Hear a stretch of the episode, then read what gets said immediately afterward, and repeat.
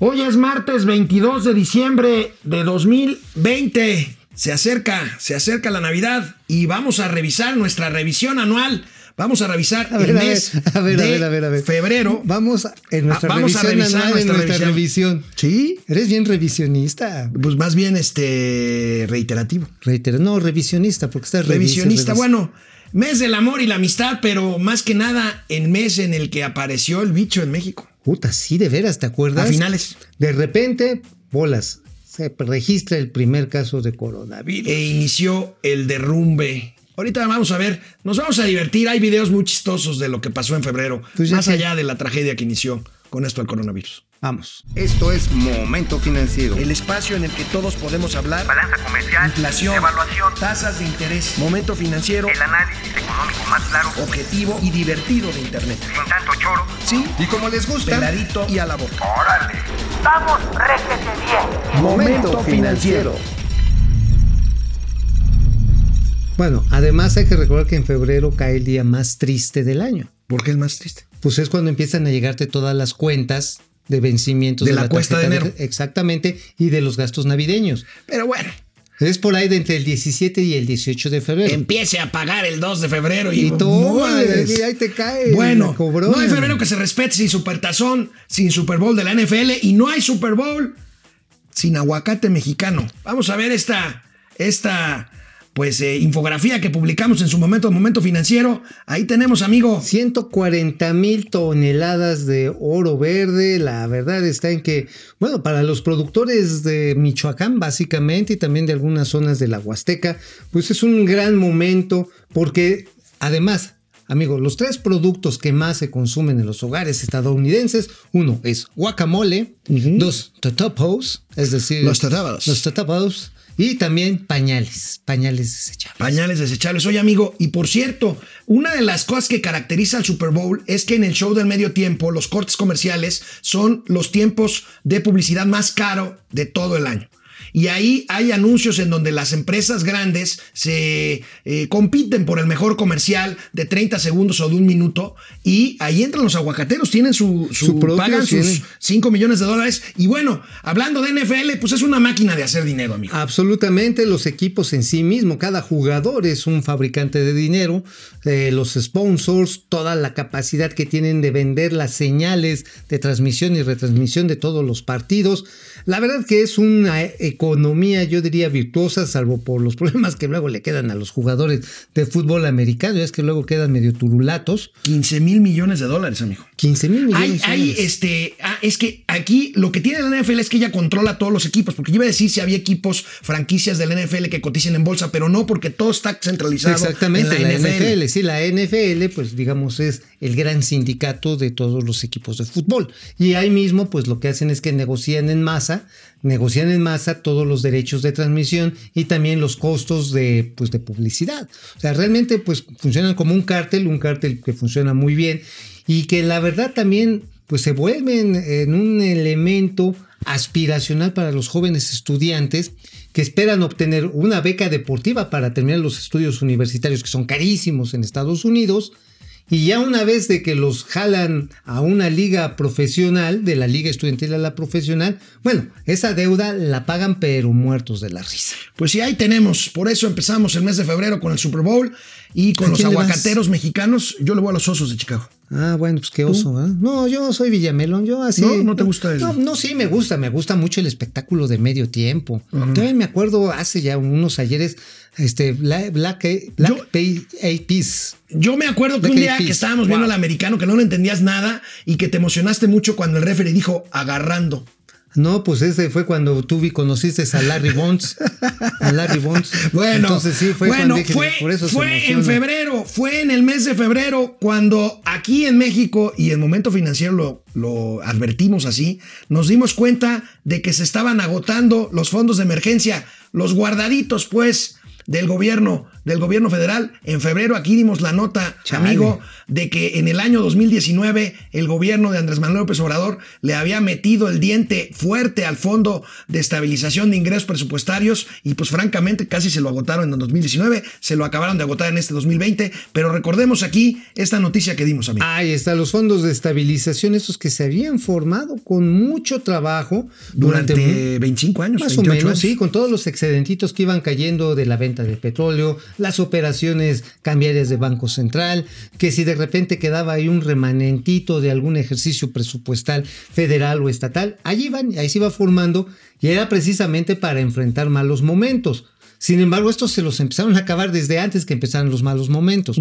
Se los empezaron a agotar y ya en 2020, pues ya no hubo dinero que les alcanzara. O sea, el boquete presupuestal que se le queda a las finanzas públicas ya sin este fondo de estabilización es enorme. Los últimos remanentes, tú recordarás, ya lo platicaremos, fueron en agosto que les dieron así a cuentagotas a los gobiernos de los estados y Y bueno, chadre. el presidente Andrés Manuel López Obrador ya desde entonces presumía que no íbamos a pedir prestado, que no íbamos a endeudarnos más, pero pues nos acabamos la reserva. Supimos aquí que en 2019 nos chutamos 125 mil millones de dólares de este fondo y para fines de este 2020, pues materialmente ya no queda nada. No, ya no, pues ahora sí que también le terminaron, bueno, todavía no, en febrero no estaban queriéndole rascar el fondo, el rascarle el fondo a la cazuela, es decir, los fideicomisos. Ya lo tocaremos, creo que fue en marzo, abril, cuando dijeron, pues vamos a sacarle, no, fue en marzo, vamos a quererle sacar lana a los fideicomisos, pero sí, realmente a lo que hemos llegado es que le han tallado al huesito, así como Híjole. tú comprenderás, durísimo, durísimo para tratarle de, pues a llegarle al tuétano, porque pues no, o sea, yo realmente sí estoy sorprendido, amigo. A ver, en el maldito perro asqueroso, infame, prianista periodo neoliberal, pues no habíamos visto esto. Había Pues no. Bueno, no hay. una de las frases más ocurridas de este año que está por terminar fue la no rifa del avión presidencial. la no Ah, qué rifa belleza, qué del avión presidencial. Qué chula. Miren esto, por favor. Se hace la, la rifa de acuerdo al valor del avión y en vez de un premio hay 100 premios de 20 o de 25 millones. El cálculo del el avión es de 2.000 a 2.500 millones de pesos, de acuerdo a los avalú, tanto el de la ONU como el de Hacienda. El avión queda en custodia de eh, la Fuerza Aérea, sea, porque se paga los que ganen. Se renta, ya hay un contrato de renta de un año para el avión, para pagar mantenimiento, combustible, depreciación, estacionamiento, todo, que se calcula en 200 millones al año. Este tiempo permite que el avión se venda a un precio razonable.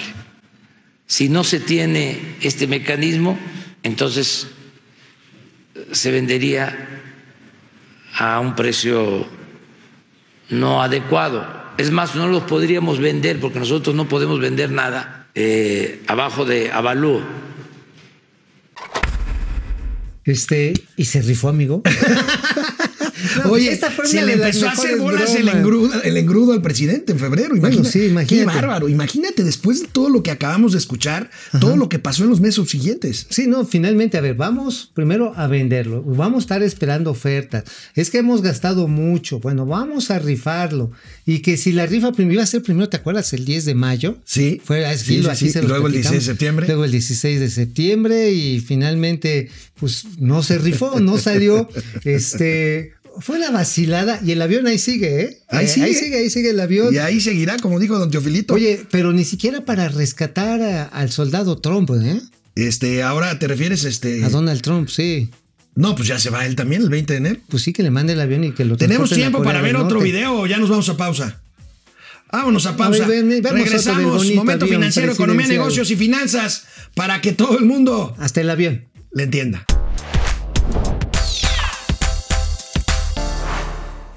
Bueno, regresamos a nuestra revisión anual 2020. Estamos en el mes de febrero y bueno, amigo, en lo que fue una de las grandes exclusivas de momento financiero en este año 2020. A ver. Recordemos el día que captamos la reacción de Nancy Pelosi. Sí, la poderosa líder demócrata en el Congreso de los Estados Unidos ante la rifa del avión presidencial mexicano. Ahí va. Recordemos esta cámara escondida que llevó por allá momento financiero al Capitolio. Increíble. Una relevante noticia. eh, acabamos de recibir una imagen directamente de la Cámara de Representantes de Washington, del Capitolio de los Estados Unidos. Nancy Pelosi, la líder, la poderosa líder de la Cámara de Representantes, líder de los demócratas, se está pronunciando eh, Ah, sí, eh, porque sobre este los anuncio. consulados mexicanos van a tener allá también Sí. para vender, ¿no? Sí, exacto. Los consulados mexicanos van a vender también cachitos. Tenemos ya este. ¿La imagen? Por tenemos la respuesta de Nancy Pelosi.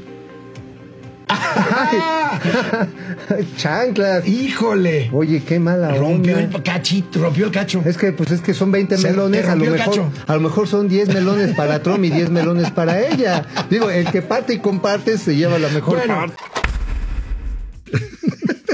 Recordemos, Recordemos que en febrero, el, el primer martes de febrero es cuando el presidente, en este caso todavía Donald Trump, rinde su informe anual de gobierno ante el Congreso. Y en esa ocasión, eh, Nancy Pelosi, cuando acabó el discurso, el presidente agarró el discurso que le había dado y lo rompió, pues en una clara muestra de eh, pues, rechazo, Desaprobación. desaprobación a lo que dijo allí el, El presidente. Trump. Pero bueno, ahí tenemos en realidad lo que rompió fue un cachito. Sí, fue un cachito. Se los echó. Oye, ¿te acuerdas que aquí también conseguimos unos cachitos y los presumimos? Sí, sí, no? sí, No, sí, no. sí, con mucho orgullo. Con mucho orgullo, porque la verdad que estuvo bien cotorro. Y porque a final de cuentas terminó siendo una venta cruzada. Sí, sí, Terminó sí, siendo una venta cruzada, es decir, el propio gobierno se los tuvo que vender a sí mismos. Porque la gente, bueno, ni los chairos lo querían comprar. Bueno, y el presidente, mientras tanto, continuó con su narrativa en cuanto al avión presidencial, a pesar de la señora Pelosi. A ver, viene. Informarles que ya se tomó la decisión después de análisis, de reflexiones, de consultas, de tomar en cuenta distintos puntos de vista, opiniones, se tomó la decisión de rifar el avión. Para no tener problemas de tiempo y que puedan participar todos los mexicanos que quieran ayudar, porque no solo es resolver este problema que nos heredaron en el tiempo de los gobiernos faraónicos, sino que lo que se obtenga se utilice para comprar equipos que se necesitan en los hospitales donde se atiende a la gente pobre del país. El que compre un número, un cachito, está ayudándonos a resolver el problema que nos heredaron los del gobierno faraónico, tanto el que compró el avión como el que lo aceptó y lo utilizó. Estamos eh, considerando entregar premios a los 100 que ganen de 20 millones de pesos a cada uno, 2 mil millones. El que compra un cachito de 500 se puede sacar 20 millones. Se van a vender 6 millones de cachitos, lo que nos va a permitir obtener, si se venden todos los números, 3 mil millones. Oye, amigo, pues los aviones de la época faraónica, pues no se pudieron vender en la época de los gobiernos barbáricos, ¿eh?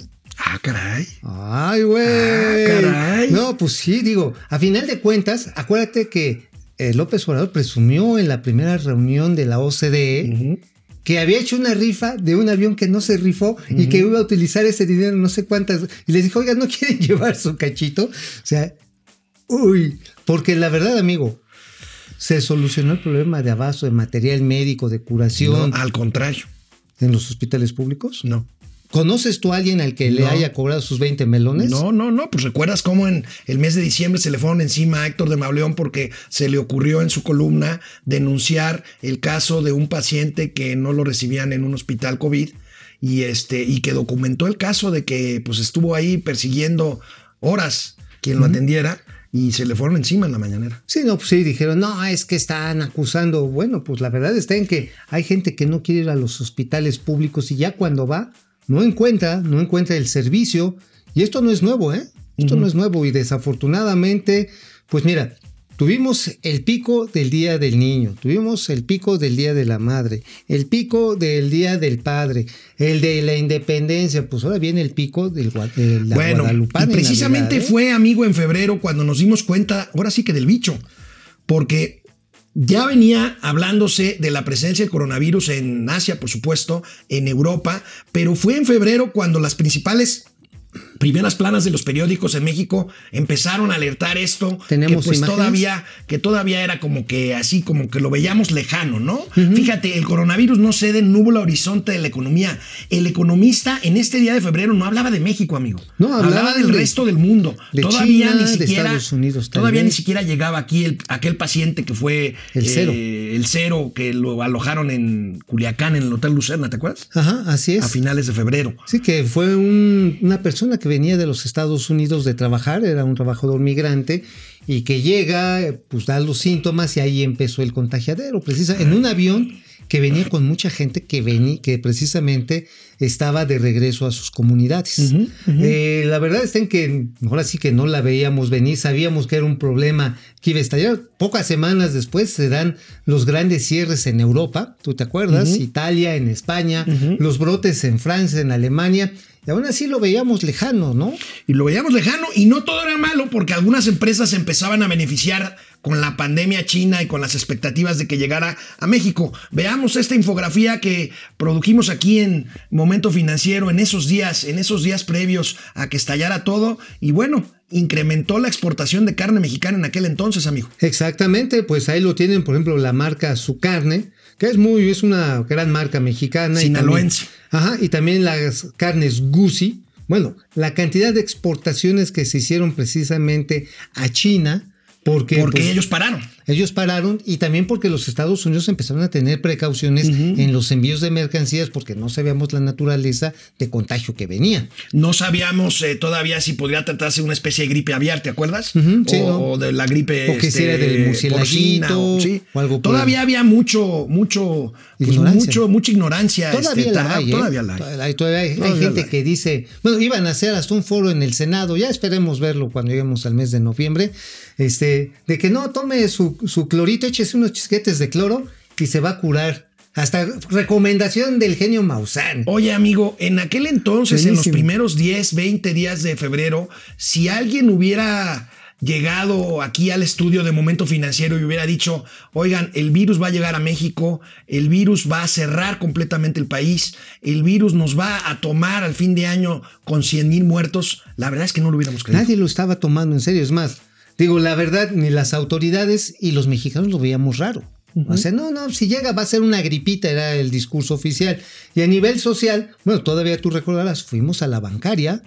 Fuimos a la bancaria, la de eso vamos a hablar bancaria. mañana. Fuimos eh, a la convención bancaria y ahí también cayeron algunos. ¿eh? Bueno, fue cuando se contagió. Bueno, mañana lo platicaremos Ah, lo cuando se contagió este uno de los Ruiz Sacristán, que finalmente falleció desgraciadamente. Y tenemos ahí una serie de, eventos que en febrero, pues decíamos, sí, el año va a estar meneado, pero seis meses, en junio ya, uf, igual y ya no lo quitamos. Bueno, regresamos con esta revisión anual. Estamos en el mes de febrero. Momento financiero, canal 76 de Easy, de lunes a viernes a las 10 de la mañana, de 10 a 11. Economía, negocios y finanzas para que todo el mundo les entendamos. Regresamos después de una pausa. Oye, amigo, y ante un panorama cada vez más complicado de la economía mexicana, en febrero empezaron las cooperachas, que Hijo. después se generalizaron. Las cooperachas. Las cooperachas. Veamos esto que pasó el 20 de febrero con el fiscal, el fiscal general de la República, Alejandro Gertz Manero. A ver, ¿a quién le pasa la charola? A ver, aquí lo tenemos. Estamos entregando en este momento un cheque por la cantidad de 2 mil millones de pesos al instituto, que se lo hago llegar a...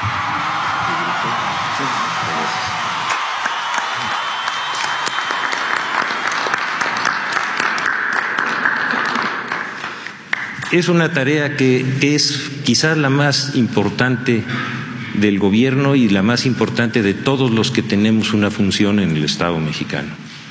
Recuperar la confianza, devolverle al pueblo lo que merece, recuperarle a la República su patrimonio y hacer todas las gestiones que sean necesarias para que este mal, que es quizá el más profundo que tiene nuestro país, pueda ser resuelto de esta manera. ¿Quién era el que recibió el billullo? El que era en ese entonces el director del IPADEPURRO, el Ándale. director del Instituto para devolverle al pueblo robado, que después lo corrieron porque Se dieron cuenta que le estaban mochando los diamantes a los anillos. Que agarraban los Y yates entonces como cosa crearon el. Instituto para devolverle al pueblo lo devuelto. Pero ese- eh, Ricardo Rodríguez se llamaba. Ricardo ¿no? Rodríguez fue el que le metió la mano a la pileta de agua bendita.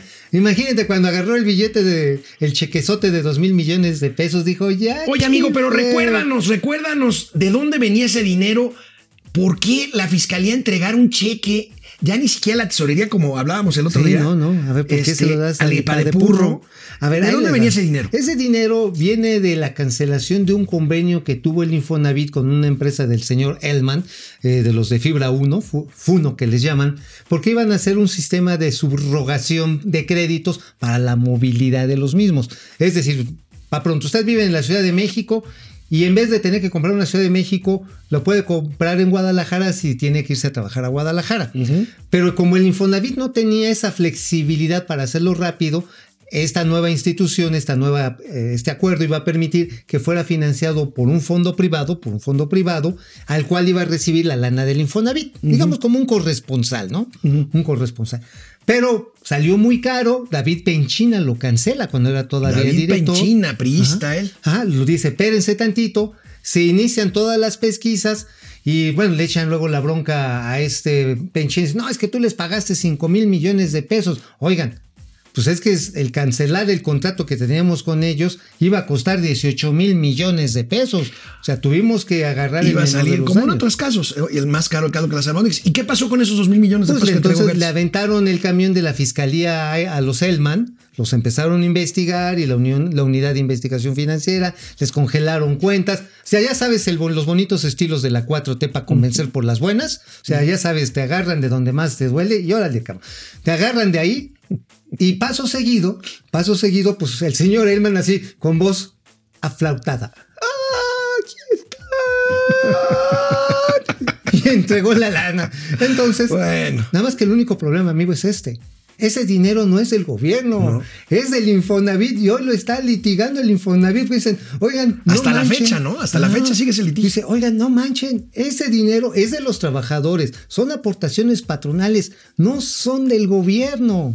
O sea, puro circo. Pues sí, para que se viera bonita la foto. Pero el señor ese del Ipadepurro dijo, de aquí soy. De aquí soy. hombre". ¿Y si viste cómo agarró el cheque? ya nada más, nada más le que le diera su besote. Bueno, bueno, y si de circo se trata, en febrero Son las inscripciones. En febrero son las inscripciones.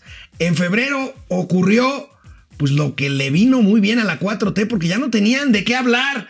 ¿Qué, la qué? economía se venía desacelerando rápidamente, los indicadores se venían desplomando, y como ya no había dinero que repartir, empezó el circo Emilio Lozoya Austin. Órale, a ver, video.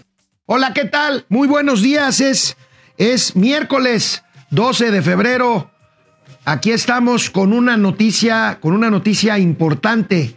Esta mañana, horario de la Ciudad de México, mediodía, un poco más de España, en la ciudad de Málaga. Fue detenido el exdirector de Petróleos Mexicanos, Emilio Lozoya Austin. Tendremos algunos detalles de esta, que será sin duda una captura icónica en la lucha de este gobierno para combatir la corrupción. Emilio Lozoya simboliza mucho más que un exdirector de Pemex, la principal petrolera mexicana. Regreso para darles más información. Empezamos.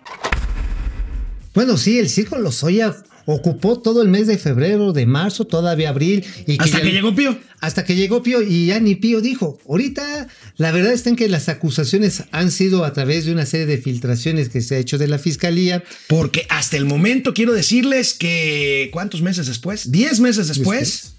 Nadie ha visto, por lo menos que yo sepa, a Emilio Lozoya Austin en México. Bueno, ahora a Emilio Lozoya se le puede aparecer el chamuco con las declaraciones que pueda hacer en su momento Alonso Ancira, que es otro de los que le acusan de haber hecho una operación indebida, y yo digo así indebido porque no es. Me consta que no es indebida, pero bueno. Bueno, en aquel día de enero, después de que lo anunciamos aquí en momento, de febrero, perdón, después de que lo anunciamos aquí en Momento Financiero, el fiscal Gers Manero lo confirmó así.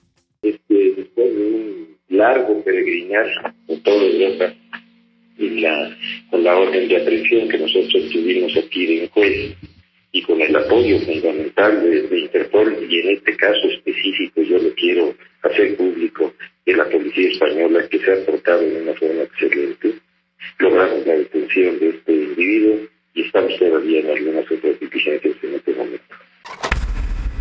Bueno, pues sí, ya definitivamente quedaba confirmado que querían enchiquerar al señor Emilio Lozoya. Pero nadie lo ha visto desde Nadie lo ha entonces, visto, insisto, digo, nada se más. ¿eh? acogió acá al criterio de oportunidad. al ¿no? criterio de oportunidad al que después se acogió también este Emilio Cebadúa Y la Rosario propia Rosario Robles. Robles, este más recientemente hace algunas semanas nada más Sí, es finalmente Este, que estés de acuerdo en empinar a tu jefe superior Sí, sí, para comprobar que había una trama criminal, porque esos fueron los cargos que se le fincaron a Emilio Lozoya, que era parte de una red criminal que estaba utilizando primero recursos indebidos para la campaña electoral del 2012 a través de los cochupos de Odebrecht, pero por otro lado que había servido para la asignación de contratos de manera, eh, pues ahora sí, permisiva, fuera de orden, eh, pues con un moche en petróleos mexicanos cuando fue director. El cuento se cuenta más o menos así. Llegó eh, Lozoya, se habló un día sí y otro también durante varios meses, hasta que apareció el video del hermano del presidente López Obrador. Y como por arte de magia, se dejó hablar de Emilio Lozoya, pero se empezó a hablar de otros personajes. Se empezó a hablar más de Rosario Robles, de Emilio Cebadúa. Y bueno, pues Ah, parece de que. los ojitos verdes, eh, Lojitos Verdes, este Froilán, de Froilán García. que era el secretario particular de Emilio Sí, el que se dejaba pedir una lana por cada reunión, el que organizaba las, las dicen que las fiestas de cuna, nena y biberón, allá en, en- en las lomas, que estaban de peluche. En el sea, Lanzures, era el Lanzures, en la Lanzures. Lanzures. Ah, sí, en, en Lanzures. No, no, ah, me contaron, ¿eh? No crean que yo estuve ahí. y que según ahí, ahora sí que El primo del amigo de la. fuimos del amigo de la que, miren, así los... No, no, no, no, no. los- De los- las de- bolsas de, de ninguna lana, manera. De ninguna manera. Chupirul de todo tipo. De ninguna manera. no, bueno, pues ahí durísimo. está febrero. Ahorita que regresemos del corte, hubo más pases de charola. ¿Se acuerdan de la, cena, de la cena de los tamales de Chipilín? Por la rifa del avión, ¿te acuerdas? La vamos a tener. Vamos a recordar lo que pasó en aquella asiaga noche. Hacía noche en la que muchos, híjoles, hicieron el capirucho solo. Canal 76 de Easy, ¿Sí sabes de lunes a viernes, capiruchos? Le 10 de la mañana. Y le haces así. Momento financiero, comunidad de negocios y finanzas para que todo el mundo, hasta los de Chipilín, le entiendan.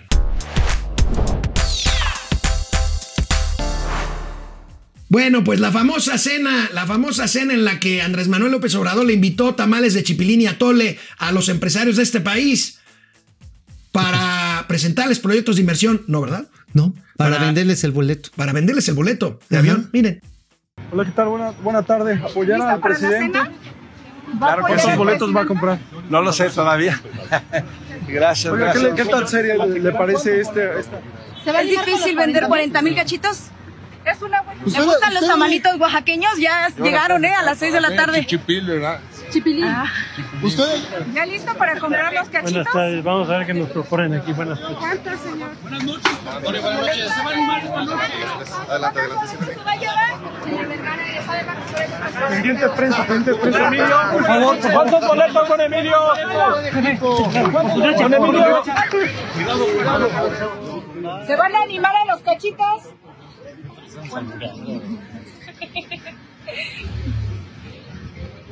¿Firmaron la carta compromiso? Ahí la lleva la carta compromiso.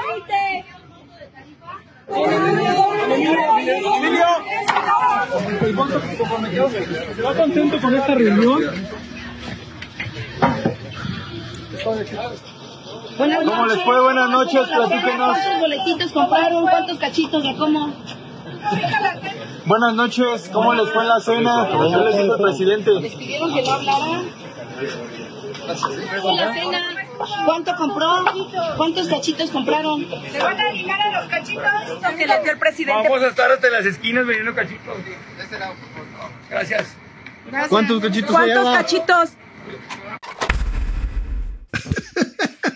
Oye, llegaron así como con grandes y expectativas. salieron como cuando salías de tus exámenes de matemáticas financieras. Pues, en las ya reventé como ejote. O sea, Hola. pues, porque tuvieron que firmar una sí, carta sí, sí, una compromiso. carta compromiso. Qué cosa. Bueno, por Ahora, supuesto. Hubo algunos, hubo algunos maloras que no firmaron y dejaron debajo de la Ahí, mesa. ahí, este, debajo, de la debajo de la hoja del tamal. Ahí lo dejaron como que no, yo no vine. Por supuesto que el presidente de la República presumió al día siguiente, muy temprano en la mañanera, pues esta cena. Ayer ya obtuvimos compromisos de dispersión, compra de boletos por la mitad de los 3 mil millones que estamos pensando obtener. Es decir, ayer hubieron compromisos por 1.500 millones de pesos. Estamos hablando como de 2 millones, un poco más de 3 millones de boletos, casi la mitad. Pues mira, la aritmética euclidiana no se le da mucho a este gobierno, no, ¿eh? no porque a ver, da. neta, son que 1.500 millones de, de compromiso, pero al final, ya llegaremos a su momento, pues no se vendieron más de 2 mil millones de pesos. El 20% no se vendió, 25%. El 30%, no sé. Y acabaron vendiéndoselo a los propios funcionarios, funcionarios públicos. O sea, bueno. que hubo algunos empresarios que les pareció muy caro el tamal. Bueno. Y dijeron, no, pues ese tamal no nos gusta. 14 Y de febrero, como en Momento Financiero somos muy metiches, también nos metemos con el amor y la amistad. Veamos las cifras del Día del Amor y la Amistad que pues difundimos, difundimos el Día de San Valentín. Es el tercer día con más ventas del comercio mexicano. Por supuesto, antes del coronavirus. No, amigo. pues sí, porque imagínate, ahorita tú te animarías a ir a un cinco letras No. con el COVID. No, pero bueno, esto no Digo, es... te acordarás también que se dan momentos este, interesantes, este, pues en los restaurantes, en los bares. Pues bueno, hay quienes van y regalan, pues desde una florecita, un chuchulquito. 22.800 millones de pesos se gastaron los mexicanos el día de la San Valentín, entre 300 y 3.000 varos cada persona. Nada más, o sea, imagínate, o sea, ya. 3.000 varos, ¿qué incluye eso? Que incluye, pues ya sabes, el jacuzzi, seis horas ahí, este, tiempo libre, un tehuacán para hacer la que tiene, que tienes un, un champán. Bueno, bueno, bueno, y esto es el día de San Valentín y ya vamos hacia la segunda mitad del mes de febrero, cuando se acabó a quién echarle la culpa de que nos estaba yendo pésimo con la economía. Pues la culpa fue De Felipe Calderón. de los españoles. Ah, de veras, mendigos. Veamos. quienes apoyaron el régimen de corrupción, de injusticias, de privilegios, ahora están inconformes. Estaba yo leyendo un editorial del periódico El País de España cuestionándonos.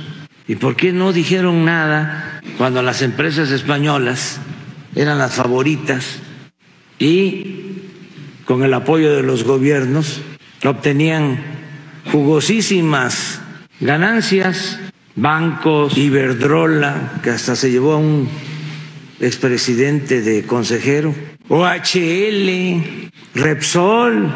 ¿Cuándo en el país se hizo un cuestionamiento sobre el comportamiento inmoral de estas empresas? Lo que estamos padeciendo es el fruto podrido de esa política de saqueo. O sea, ya la culpa era de Hernán Cortés, de la Y Malinche, de de ahí Pizarro, hasta, hasta el la corona española. Felipe de Borbón. No, bueno, pues sí, para repartir culpas me como un plato. Porque, a ver, finalmente, pues Acciona, que es otra empresa española que le han dado, pues han hecho unos trabajos muy reconocidos en infraestructura en México. Oye, amigo, España después de Estados Unidos es el segundo inversor extranjero en México, ¿no? No, es con el que tenemos mayor intercambio a nivel comercial en, en Europa, pero también tenemos una alta relación, pues ahora sí que de intercambio tecnológico. Las aplicaciones que hemos dicho que se ocupan en los celulares, muchas están desarrolladas entre españoles y mexicanos. Entonces, Bueno, pues sí, agarró el tema con los españoles eh, todo el año el presidente ahora, de la República. la cosa, y aquí se los platicamos, ¿por qué se la quería rinconar a Iberdrola? ¿Por qué se la quiere rinconar? Primero porque pues ahí el presidente de Iberdrola sí se manchó y puso en el Consejo de Administración en su momento a Felipe Calderón. Una provocación. Ajá, a Georgina Kessel, tiene a Milievano Sáenz también como asesor. Llévano, Llévano. es un Llévano, buen lo tipo, tiene como bueno. asesor en Estados Bueno, Unidos. y hablando de España, hablando de Madrid, mientras el expresidente Enrique Peña Nieto presumía en las calles de Madrid a su novia, se le acabó la tranquilidad con una nota del Wall Street Journal en la que, fíjense, voy a ser reiterativo otra vez. Se señalaba que era señalado por Emilio Lozoya Austin. A ver. Andrés Manuel López Obrador reaccionó así. No estoy defendiendo a Peña Nieto, ¿eh? tengo información sobre que exista esta investigación, como lo sostuvo el Wall Street Journal, no eh, hay una investigación que yo sepa en contra del expresidente Peña. Desde luego, la Fiscalía, aclaro, es autónoma. Esto significa que no me informan, no tienen por qué. Es una institución independiente. Ahora el presidente en este aspecto se entera eh, a partir de lo que informa a todos los mexicanos la Fiscalía. Bueno, pues sí, finalmente lo extraño es que pues a Enrique Peña no lo han tocado ni con el pétalo de una. Bueno, las declaraciones como que echarle ya la lumbre a. El, el, presidente, el presidente López Obrador ha sido tan cuidadoso con Peña Nieto como lo ha sido con Donald Trump. Sí, pero ok, pero ahorita que le están apretando a la propia señora Robles, a, pues a Basaldúa, que le han pedido apretones ahí al señor Lozoya, finalmente como que tratan de encaminar primero las baterías al malo, maloso de Malolandia, Luis Videgaray. Luis Videgaray, vamos a ver en qué termina esto. Pero bueno, vamos a una pausa para terminar con nuestro resumen anual. Hoy tocó, toca todavía, febrero. febrero. Momento financiero. Regresamos, economía, negocios y finanzas, para que todo el mundo les entendamos.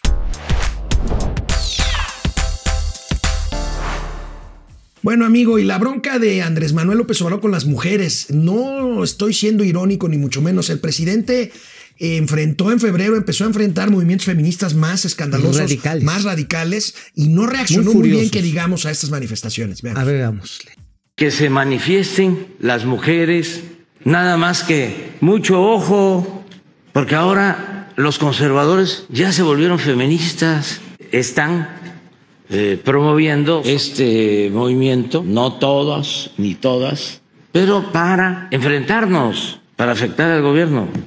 ¿Lo ve como un ataque sobre este paro? Es claro que está la derecha metida, los conservadores. Hay oportunistas, estoy viendo que hasta los partidos, por respeto no voy a decir qué partidos, pero se pasan, o sea, se pasan. Oye, a mí me sorprende la capacidad del presidente para inventarse enemigos. Sí, o sea, y se ríe cuando estamos hablando de mujeres asesinadas, violadas. Violadas en todos los sentidos, de crímenes de lesa humanidad. Y todavía decir, no, es que. Bueno, o sea, decir todo es que en contra mía me Dices de la facilidad del presidente por hacerse enemigos. Este año se la pasó peleando con los medios. El 24 de febrero se fue contra el Wall Street Journal, como dice él. Otro pasquín inmundo. Vamos. Por eso es el enojo ahora hasta el Wall Street Journal, que dice que ya México es país de un solo hombre. Imagínense la falta de profesionalismo. No conocen la historia del país. Cuando México fue país de un solo hombre, cuando Antonio López de Santana y cuando Porfirio Díaz, nada más en tiempo, Santana fue 11 veces presidente de México la de Porfirio Díaz, 34 años, el ídolo de los conservadores, los dos, Santana y Porfirio. Se pasaron, ¿no? En la comparación, por eso calienta, ¿no? ¿Qué tengo yo que ver con Santana? ¿Qué tengo que ver con Porfirio Díaz? Son un poco exagerados, ¿verdad? Está mejor el reforma.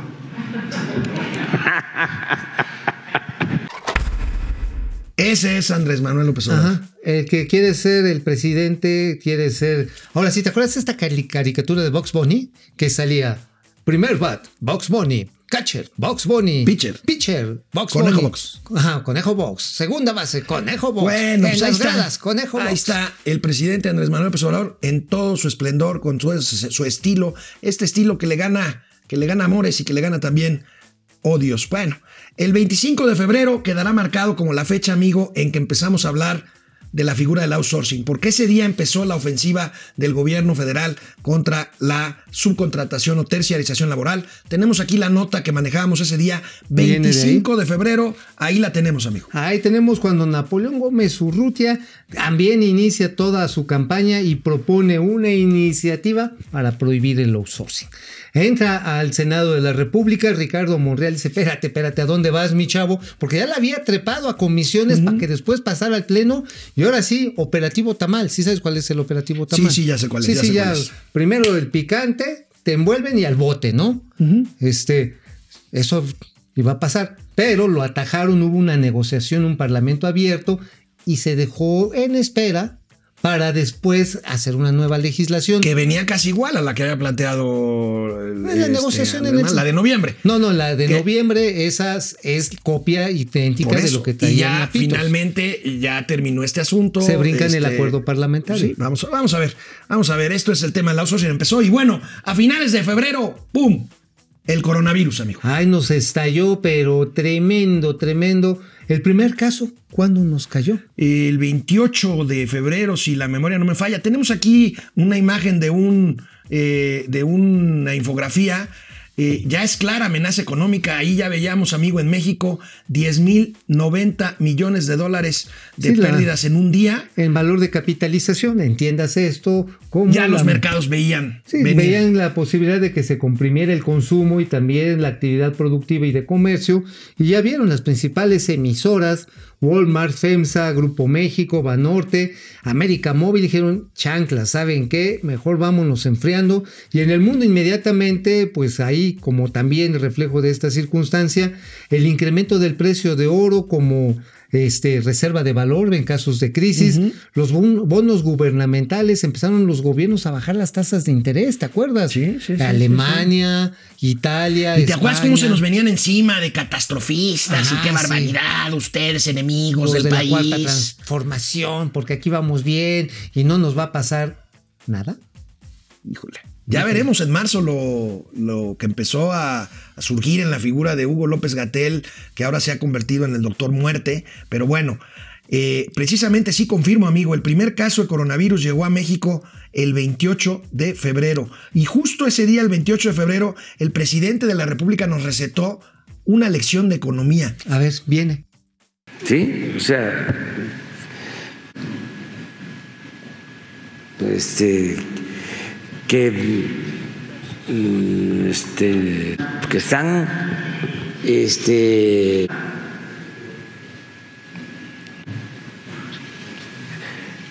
que este, sí, este, esto de el eh,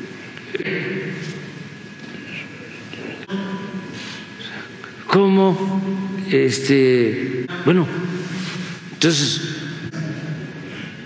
este que no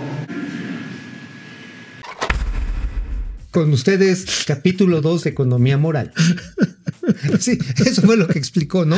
Este, pues, este, no, este, el, el aquel, venga para acá, este. Oye, amigo, a toro pasado podríamos decir que si el presidente hubiera sabido lo que se venía a partir de marzo en cuanto a caída en la inversión fija bruta, caída en el Producto Interno Bruto, caída en el consumo, caída en la demanda, este, todo lo que se nos vino con el cierre parcial o casi total de la economía mexicana, pues la verdad, esta pieza hubiera sido explicable, pues. Pues sí, totalmente, pero pues se ve que pues no estaban ni siquiera por asomo viendo el tamaño de problema que se estaba que se, que se gestando. estaba gestando. O sea, había mucha autocomplacencia.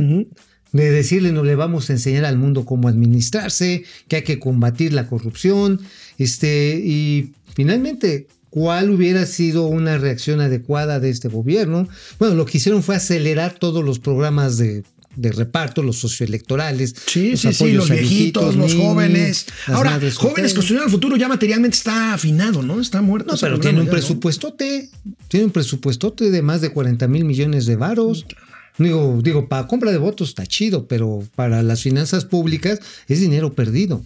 muchos de estos muchachos, solamente el 1% ha logrado reinsertarse en actividades productivas relacionadas con la beca que les fue conseguida. Bueno, ese, ese 28 de febrero había planes, había ilusiones, había boletos de avión, reservaciones de hotel. Tamales de chipilín. Tamales de chipilín, reuniones programadas, que nos cambió la vida. A partir de aquí sí podríamos decir que nos cambió la vida. Es Que el antes cargó. y el después del coronavirus en México, amigo. Que el payaso se nos apareció y nos cargó con todo y chivas. Y bueno, en marzo nació la figura del doctor muerte, Hugo López Gatel. El novio de, de, eso, México, primero. Pero Primero de eso novio de México. les hablaremos en el siguiente episodio de Momento Oye, Financiero. Tú sí lo veías y mañana, sí querías así 23 como, de diciembre. Como que sí te brillaban los ojitos. No, sí, no, no, sí. no, no, Ya empezabas así a Momento salivar. Financiero, Economía, Negocio y Finanzas para que todo el mundo les entendamos. Nos vemos mañana. Vamos, réjete bien. Momento financiero.